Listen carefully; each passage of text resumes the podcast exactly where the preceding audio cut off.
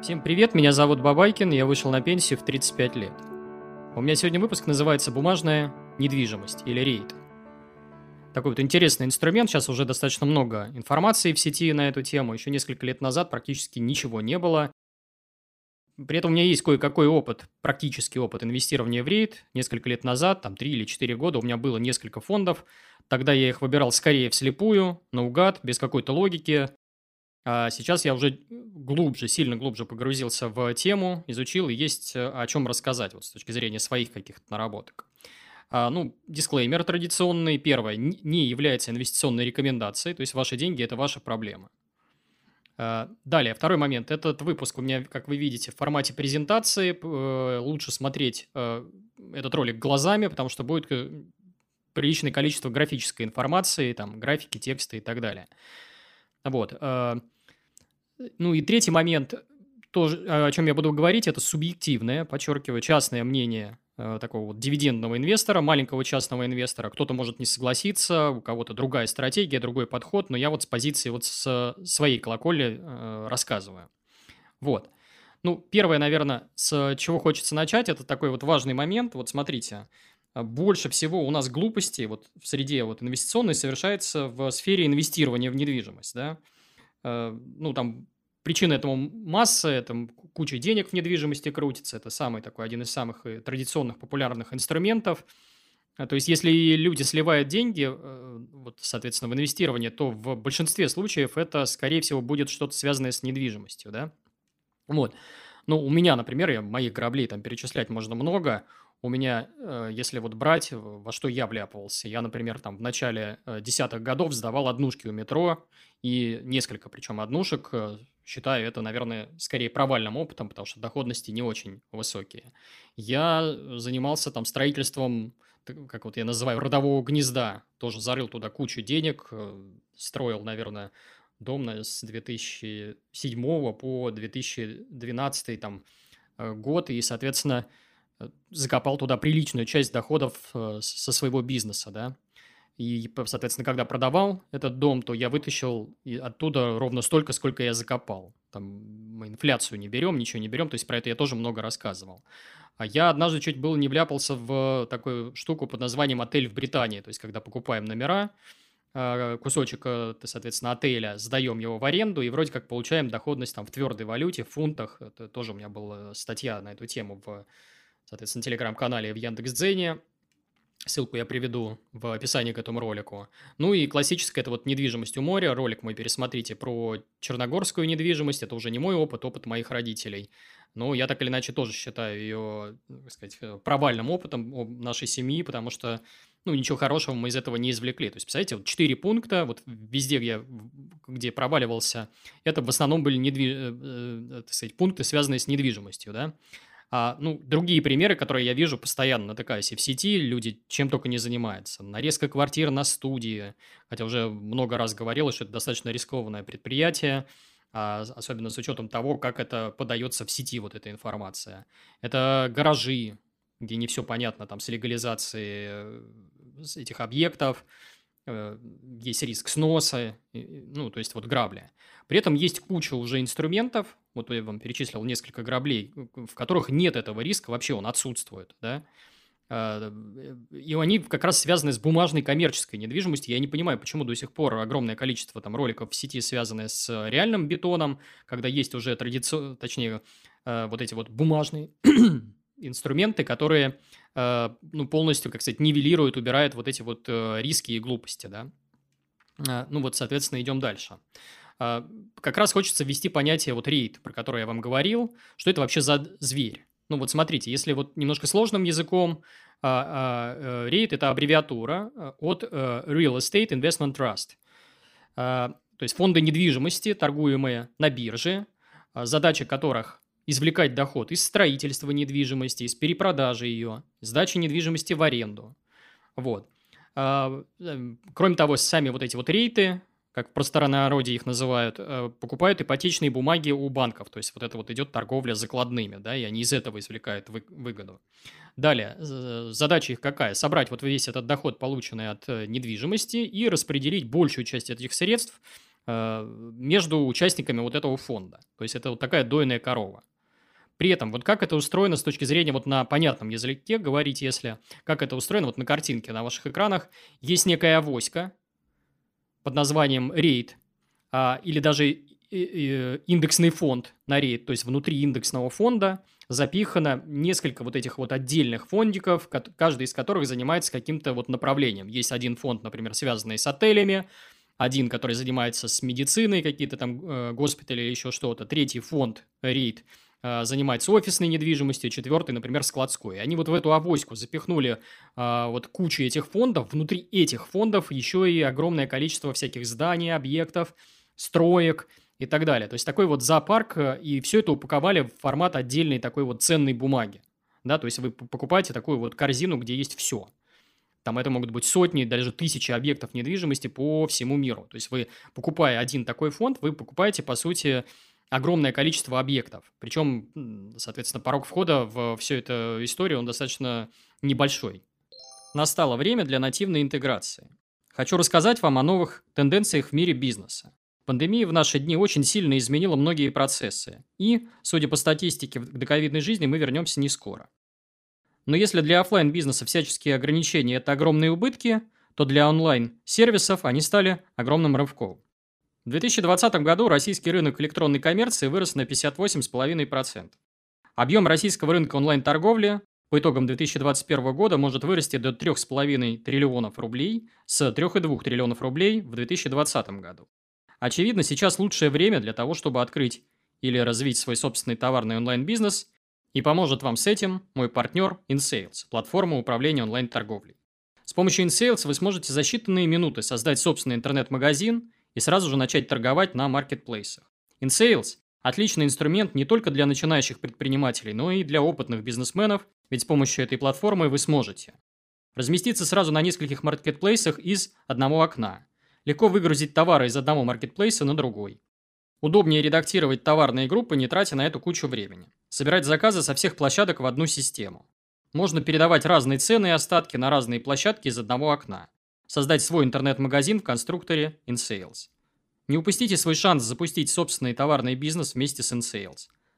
А специально для подписчиков моего канала по промокоду в35 вы сможете пользоваться сервисом 35 дней абсолютно бесплатно. Этого времени будет достаточно, чтобы определиться с товаром, создать полноценный сайт, разместиться на маркетплейсах и начать получать прибыль. Ссылку на InSales я оставлю в описании к этому ролику. Ну, плюсы можно перечислять, их достаточно много, я их сейчас э, отдельно выделю. В чем плюсы вот этих вот рейтов? А, первое – это, конечно, диверсификация, то есть та самая защита от дурака, то, на что у нас попадается огромное количество инвесторов. То есть если бы они были бы э, задумывались бы о диверсификации, то вот этих вот историй там про обманутых дольщиков, про какие-то там отжатую собственность, про снос самостроев, их, их бы просто не было, потому что, ну, там, условно говоря, один объект вы потеряли, может такое быть но когда у вас этих объектов внутри ваших вот этой вот бумажной авоськи, бумажной коммерческой недвижимости, их сотни и тысячи, вы не можете разом потерять все объекты. Вот. То есть присутствует вот эта та самая защита от дурака по умолчанию в этом инструменте. Следующий момент. Конечно, нет никаких хлопот, связанных с управлением. Опять же, подчеркну, вот этот мой опыт с начала э, там, десятых годов, когда я сдавал несколько квартир, это хлопоты. Это заливы, соседи, э, какие-то споры, конфликты, заселение – риэлторы, комиссии и прочее, прочее, прочее. То есть никакой пасси... речи о пассивности здесь вообще не идет. В отличие от рейтов, где по-настоящему идет вот тот самый пассивный доход, потому что нет никаких хлопот. То есть вы однажды купили вот эту вот э, ценную бумагу под названием рейд, и э, у вас есть право ее продать, у вас есть право получать доход от э, такой вот бумажной недвижимости. Все.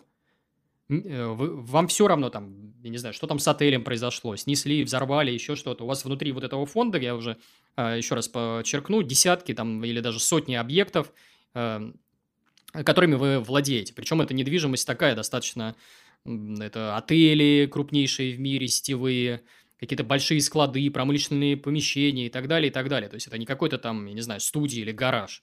Вот. Далее, туда достаточно низкий порог входа вот во все эти рейты. Если, например, про американские рейты брать, то это, там, я не знаю, 50 долларов за а, покупку одного фонда, 100 долларов. То есть это никакие там не миллионы э, там, рублей или миллионы долларов. Вы покупаете, вот условно говоря, купив пай там или акцию одного вот этих, одного из таких фондов, вы, по, по сути, покупаете десятки объектов с порогом входа, там, я не знаю, 50 долларов, да? То есть это замечательный инструмент в этом плане. А у рейтов супер ликвидность. Э, замечательная ликвидность, то есть вы можете в любой момент, потому что там сидят э, на биржах, э, в том числе на американских маркетмейкеры, которые следят за тем, чтобы в стакане всегда был там и спрос, и предложение.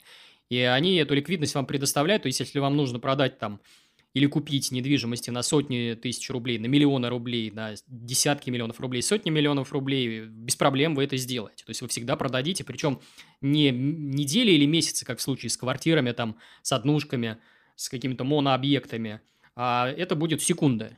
То есть быстро раз и все, щелк.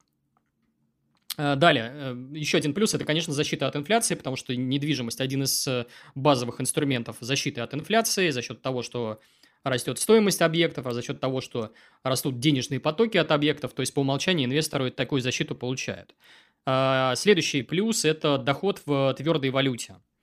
Очень важный плюс, потому что ну, для кого-то это важно, получать доходы не только рублевые, Э, а еще и долларовые. И вот это как раз, например, те же американские рейд такую возможность предоставляют. А, э, э, это ежеквартальные выплаты, еще один плюс. То есть представьте себе, что, например, вот у вас есть акции, да, российские, к примеру, они платят многие там раз в год, то в случае с рейтами у вас будут выплаты 4 раза в год, и это для кого-то тоже может быть большим плюсом. При этом, вот смотрите, если, например, вы любите э, долларовые инструменты и вы фанат дивидендной стратегии, то вам имеет смысл э, включать э, рейты к себе в портфель. Почему? Потому что чаще всего вот именно дивиденды по рейтам, они сильно больше дивидендов по акциям. В силу разных причин, в том числе потому, что по уставу все вот эти вот американские рейты обязаны соответственно, собрать деньги и большую часть собранных средств направить на выплаты вот своим вот вкладчикам, пайщикам, называйте как хотите, акционерам. Вот.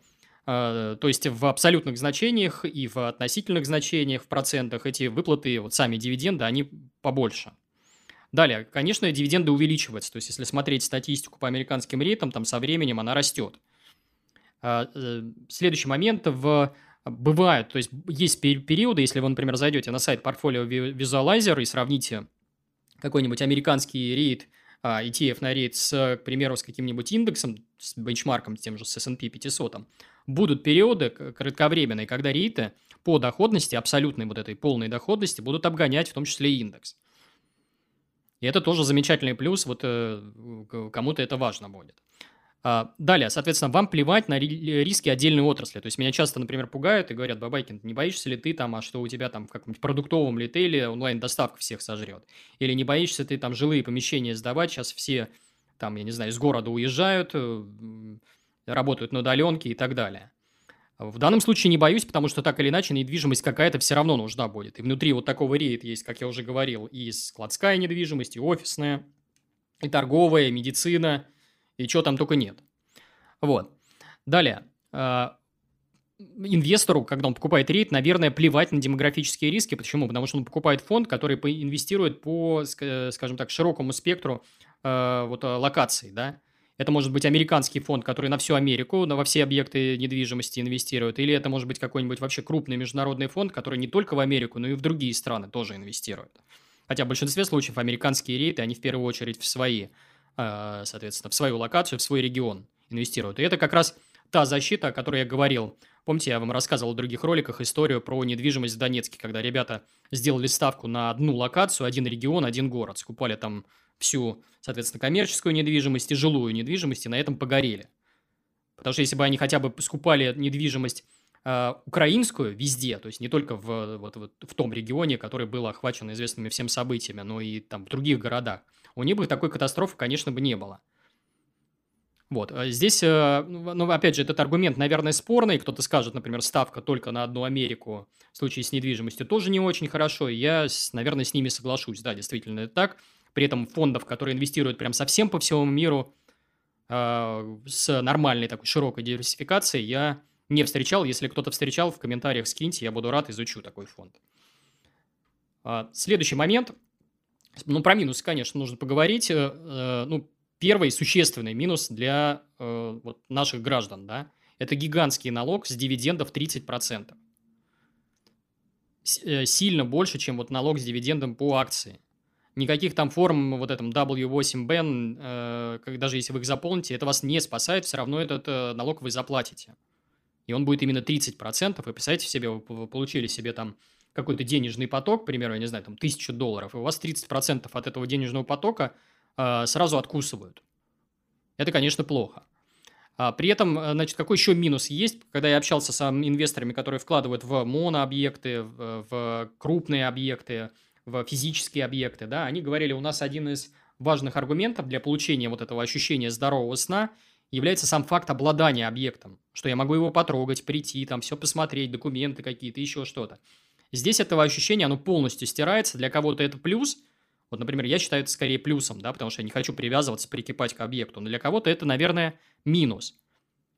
Э, действительно, нельзя объект потрогать, то есть вы покупаете некую субстанцию, а войску вы даже не понимаете, что внутри у вас могут быть какие-нибудь там отели, а, там сети Мариот, Хаят и других. Да, вы просто этого не увидите, не пощупаете.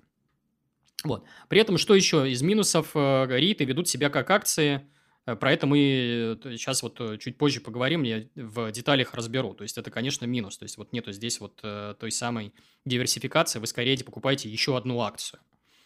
А, следующий момент. А, мне иногда вот в комментариях заходят и говорят, слушай, там, Бабайкин, зачем ты держишь вот эти вот запив недвижимости, у которых нулевая ликвидность, а, непонятно вообще, что с ними будет. Есть же вот супер инструмент рейд, наверное, его надо выбрать. У меня есть на этот э, ответ, я сейчас вам попробую его сформулировать. Ответы, если коротко, потому что здоровый сон для меня важнее. Сейчас объясню почему. То есть, смотрите, это не бетон. Рейд – это не бетон, это скорее там квази-акция, ну или можно прям акции это назвать, ценной бумагой. Это раз. Соответственно, э, вот эта вот ценная бумага, она похожа на акции, я не знаю, если можно так э, выразиться, похожа на акции золотодобытчиков или девелоперов, да? То есть вы вроде как не, не совсем даже и, и объект это покупаете, да? То есть, есть э, вы покупаете, я не знаю, там ценную бумагу управляющей компании, которая, э, нескольких, точнее, управляющих компаний, которые обязуются э, в пользу вас покупать объекты недвижимости, там, сдавать их, в реновации участвовать, еще что-то делать, вот какие-то телодвижениями в сфере недвижимости заниматься. Чем-то напоминает как раз тех самых золотодобытчиков или девелоперов. Вот. При этом вот основной минус, вот смотрите, очень важный, про который э, все забывают. Вообще, для чего нам разные классы активов э, в портфеле? Чтобы была корреля... э, э антикорреляция, да? То есть, если, например, а, акции растут, то, наверное, облигациям в этот момент чаще всего похуже, чем акциям. И наоборот, если акции падают, то в этот момент те, кто держит облигации, у них все хорошо. И мы, собирая портфель из там хотя бы трех классов активов, это акции, облигации, недвижимость, мы делаем так, что э, всегда в любые времена э, нам более-менее э, хорошо. То есть у нас портфель не сильно проседает, он меньше проседает. Нам не так страшно спать. А, здесь это, ну, то есть отсутствует полностью, да, потому что если, условно говоря, вот посмотреть статистику в кризисы, да, вот графики каких-нибудь там VNQ, это вот известный всем рейд, и других. Посмотрите, как они вели себя там в, в кризисы, в моменты коррекции. С точно такой же скоростью улетали на самое дно а, вместе с рынком акций. Вот. При этом, опять же, волатильность, да, она так или иначе тоже присутствует. Вверх-вниз, вверх-вниз, непонятно. Коррекция идет, у вас все падает. В случае, вот, опять же, если брать запив недвижимости, ничего из этого, из того, что я говорю, вот эти три последних минуса, там все это отсутствует. Потому что там корреляция, она действительно э, а, скорее отсутствует, да. То есть, условно говоря, вот берем март 2020 года. У меня из-за того, что Э, соответственно, у меня э, в этот момент там э, рынки падали сильно, да, там проседали чуть ли не в два раза, да. В этот момент с ценой там моих вот этих вот запифов, наверное, ничего не было. Там они даже не проседали, то есть я этого все не видел. Там, поскольку отсутствует ликвидность, соответственно, если нет ликвидности, то нет и волатильности. То есть мне нет смысла залезать куда-нибудь там в кабинет управляющей компании и смотреть, поднялась ли цена на мой запив или опустилась. Потому что я знаю, что она примерно вот какой-то ровной будет, да. При этом здесь, опять же, именно вот в марте 2020 года именно запив дали мне э, здоровый сон, потому что я продолжал получать ежемесячные платежи, каждый месяц мне на карточку падали деньги, и я спокойно засыпал и понимал, что ну ничего, в случае чего, даже вот с этих вот потоков, связанных с запив, я так или иначе протяну. Чего не скажешь о рейтах, потому что они в этот момент себя вели точно так же, как, э, например, американские акции, один в один. Далее, следующий момент. А, есть несколько типов рейта. Ну, опять же, запоминать вот именно значение, наверное, не стоит, но чтобы вы понимали, что они из себя представляют. А, ну, вот запомнить нужно что? Что есть долевые, э, это так называемые equity рейты, и ипотечные mortgage. А, соответственно, я, например, стараюсь брать в первую очередь долевые, вот у ипотечников, вот эти закладные и прочее, ну, мне не нравится. Вообще сама ниша мне это не нравится. Соответственно, держусь от нее, э, держался от нее подальше, когда покупал вот те самые рейты. По структуре они тоже отличаются, вот эти фонды. А, есть, например, биржевые рейт, то есть они доступны, по сути, всем инвесторам со всего мира, ну, почти всем, потому что, например, если брать российских инвесторов, то для покупки биржевых э, рейтов, и, точнее, ETF на рейт, вам все равно так, или иначе понадобится статус квалифицированного инвестора, сейчас чуть позже это разберем. А, далее, есть Открытые вне биржевые рейты, они доступны в первую очередь квалифицированным инвесторам, не путать со статусом квал, то есть э, в Штатах и там, в европейских странах у них своя там система квалификации, э, она измеряется другими суммами, соответственно, это вот такие, по сути, денежные мешки, где регулятор считает, что если они входят в такие объекты, они сами понимают, что они рискуют, и если что-то с ними случится, это их проблема. Вот что здесь имеется в виду. Опять же, повторюсь, не путайте с нашим статусом квал, это другая сущность.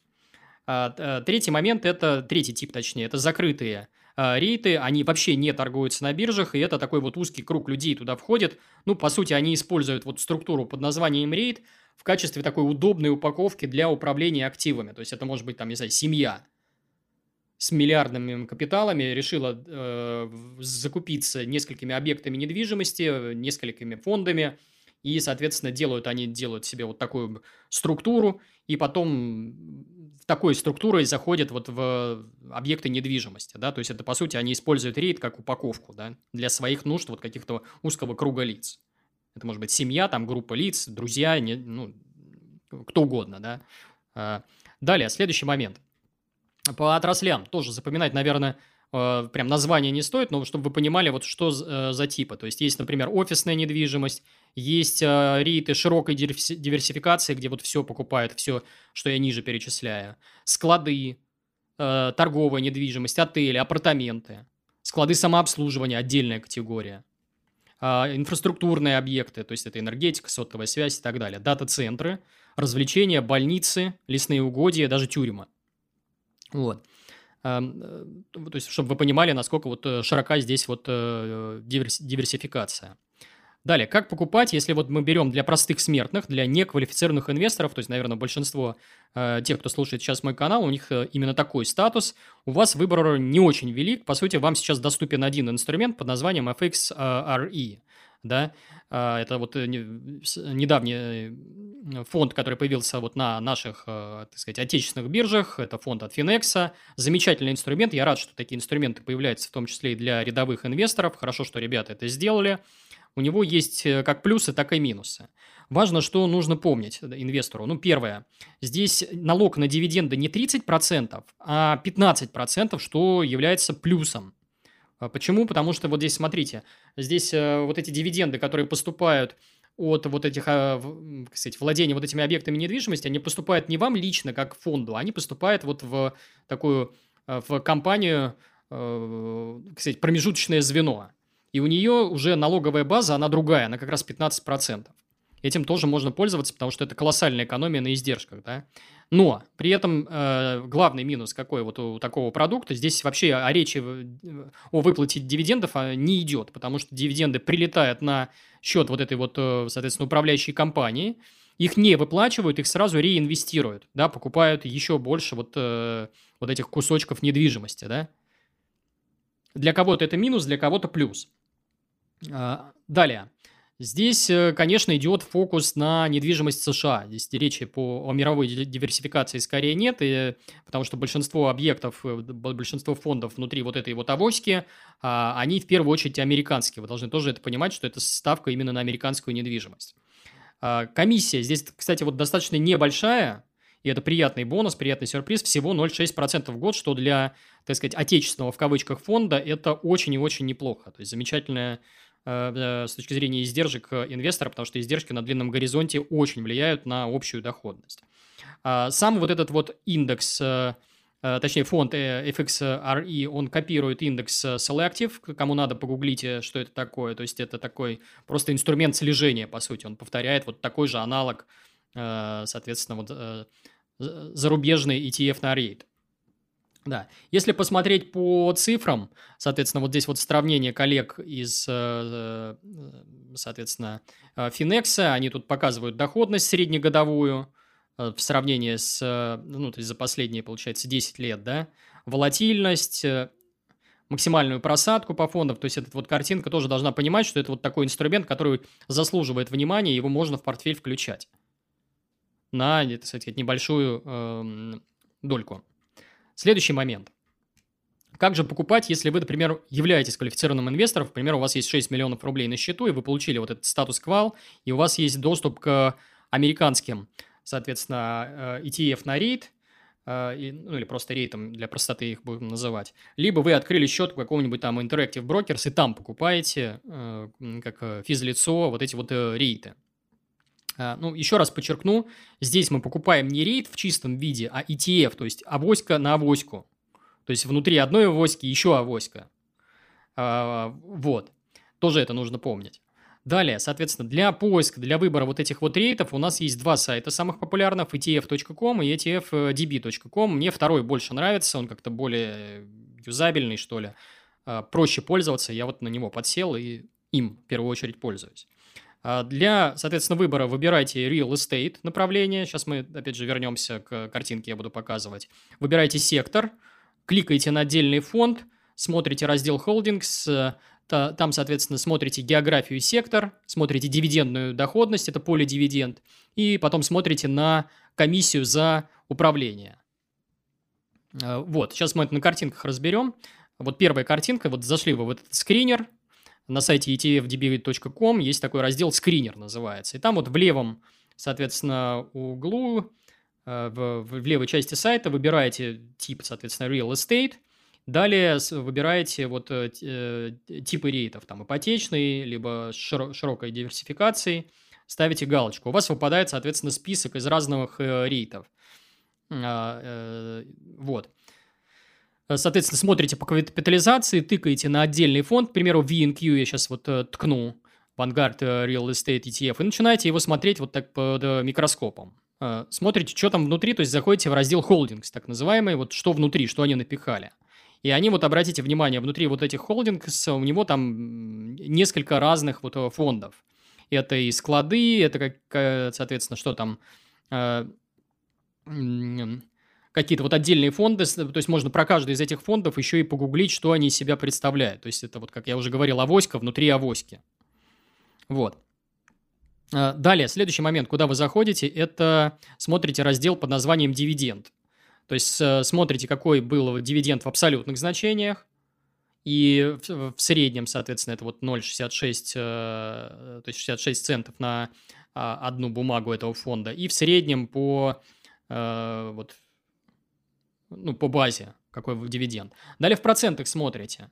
Вот сейчас, в данный момент, когда я снимал этот скриншот, был 3%, в среднем по категории 2,83. Но были периоды, например, когда у нас э, вот ну, такие периоды, как март 2020 года или там 2008 год, э, когда были, или 2018 год, когда были резкие просадки, можно было поймать доходность, то есть за счет того, что у вас цена вот этого фонда сильно снижалась, вы могли уже не 3% в долларах получать, а 5%. И это уже очень неплохая доходность для долларового инструмента. То есть в твердой валюте 5% без каких-то рисков, э, связанных там с диверсификацией, со странными объектами, мутными там какими-то схемами и так далее.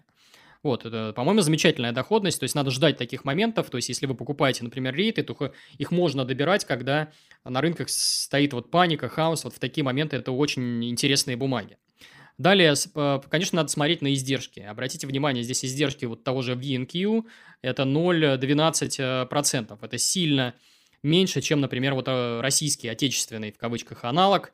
И с точки зрения издержек на дистанции в длинный горизонт, там 10-20 лет, это существенная экономия, то есть разница в комиссиях, э, ну, здесь колоссальная. Вот. Далее, э, если вот вспомнить, вот э, что мне приходит э, по, по памяти, как я инвестировал в вот эти вот рейты, да, я делал это несколько лет назад, у меня они занимали максимум, по-моему, 10% портфеля. А, я брал в первую очередь equity фонды, то есть долевые, то есть ипотечников я не брал. У меня были две цели. Первая – это, конечно, увеличить дивидендную доходность моего портфеля.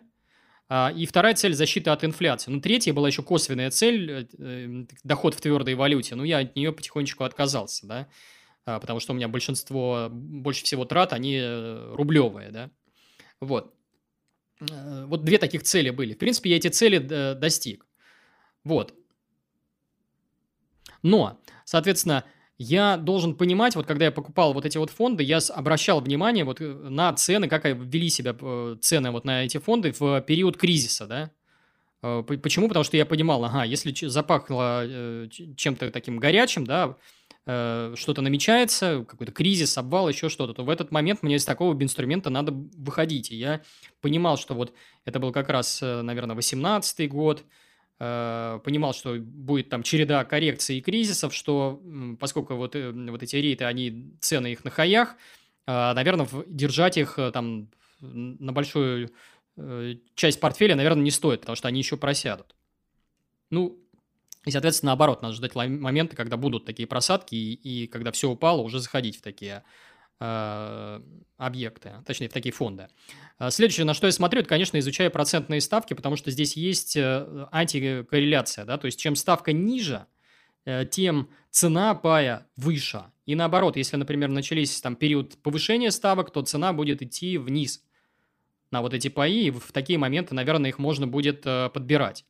Да, то есть тоже надо посматривать на, как сказать, регуляторов, что они говорят, ну, в первую очередь, американских регуляторов, что у них там со ставкой намечается. Пока у нас период низких ставок, но когда-то он, наверное, закончится, и мы перейдем в обратную сторону. Далее.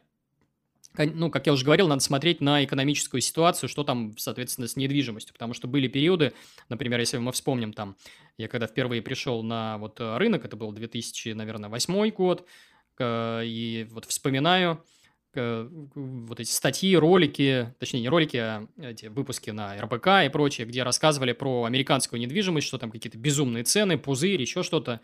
Соответственно, в такие моменты, конечно, не надо брать э, такие продукты, да, и наоборот, когда все кричат, там, визжат, говорят, что все плохо, у них там все падает, э, недвижимость там американская резко рухнула, эти ипотечники ничего не выплачивают, все плохо в отрасли, вот в такие моменты надо к таким инструментам как раз наоборот присматриваться. Вот. А, ну, в итоге к чему я пришел? Я пришел к тому, что у меня остались только запив. А, запив недвижимости. Почему? Потому что вот по... не буду повторять свой предыдущий слайд, потому что я не увидел вот эту вот а, антикорреляцию. Ну, и вот по вот вышеназванным причинам я просто взял и отказался от этого инструмента. Далее. Э, хочется еще про одну сущность рассказать. Опять же, вы, наверное, большинство из вас не стоит ее воспринимать как э, что-то интересное, но вы должны знать, что такой вот тип рейтов под названием э, E-рейт или E-рейт, э, он, соответственно, существует. Что из себя представляет э, вот эта вот сущность? Ну, во-первых, это торговая марка, зарегистрированная торговая марка, ее может использовать отдельная компания, которая, кстати, владеет этой торговой маркой. Остальные это называют краудфандинг в сфере недвижимости. То есть, что из себя представляет этот краудфандинг? Скидывается толпа людей, а, передают деньги в управляющие компании, и управляющая компания обязуется взять эти деньги э, и инвестировать их в высокодоходные, высокорисковые проекты. Это может быть что-то там связанное с девелопментом, с реновацией, с какой-то, например, берут э, там, разрушенный объект, доводят его до ума, и потом начинают его сдавать, и там еще доход получать. Вот на такие объекты э, скидывается вот эти вот э, толпа маленьких частных инвесторов, и заходят, ну, вы должны понимать, да, там риск таких объектов, он очень высокий, если брать относительно вот стандартных биржевых рейтов. А, живут э, вот эти штуки на специальных сайтах. То есть вот три топовых сайта fundrise.com, э, realtymogul.com и э, richuncles.com. То есть три таких топовых сайта, которые, по сути, владеют вот этим вот рынком. Посмотрите, зайдите как-нибудь на досуге и изучите, что они из себя представляют. А, ну, опять же, я подчеркну, вот этот вот слайд, он не является рекомендацией ни в коем случае, потому что я, например, в свои деньги никогда не инвестировал в такие проекты, но у меня, например, есть знакомые, кто инвестировал, есть даже один из знакомых, кто работает в одном из таких проектов, кто занимается вот как раз вот, э, вот этой штукой под названием e-rate, я так или иначе у него много интересного узнаю про эту нишу, да, он мне рассказывает, как у них там все устроено, ниша только зарождается, она вот э, совсем свежая, да, э, свежий продукт даже для американского рынка. Вот.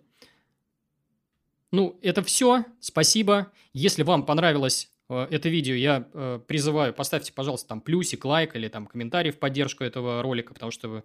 Почему? Потому что мне это помогает пробивать алгоритмы YouTube так, чтобы мои идеи и мысли доходили до большего числа э, людей. Вот. Еще я призываю подписываться, соответственно, на мой YouTube-канал. А, э, кроме того, у меня есть телеграм-канал, в котором я выкладываю контент, которого нет и никогда не будет, в, соответственно, в том же YouTube. То есть обязательно подписывайтесь, ссылка на ваших экранах. Еще у меня есть Инстаграм, где я в формате веселых картинок и комиксов рассказываю о жизни с капитала, жизни э, на ранней пенсии. Тоже подписывайтесь, Инстаграм сильно выделяется на фоне других инстаграмов, связанных с финансовой грамотностью. А, что еще? У меня есть две книги. Одна из них называется «На пенсию в 35 лет», а вторая называется «Fuck you money». В книгах я попытался обобщить весь свой опыт, э, соответственно, рассказал все, что знаю.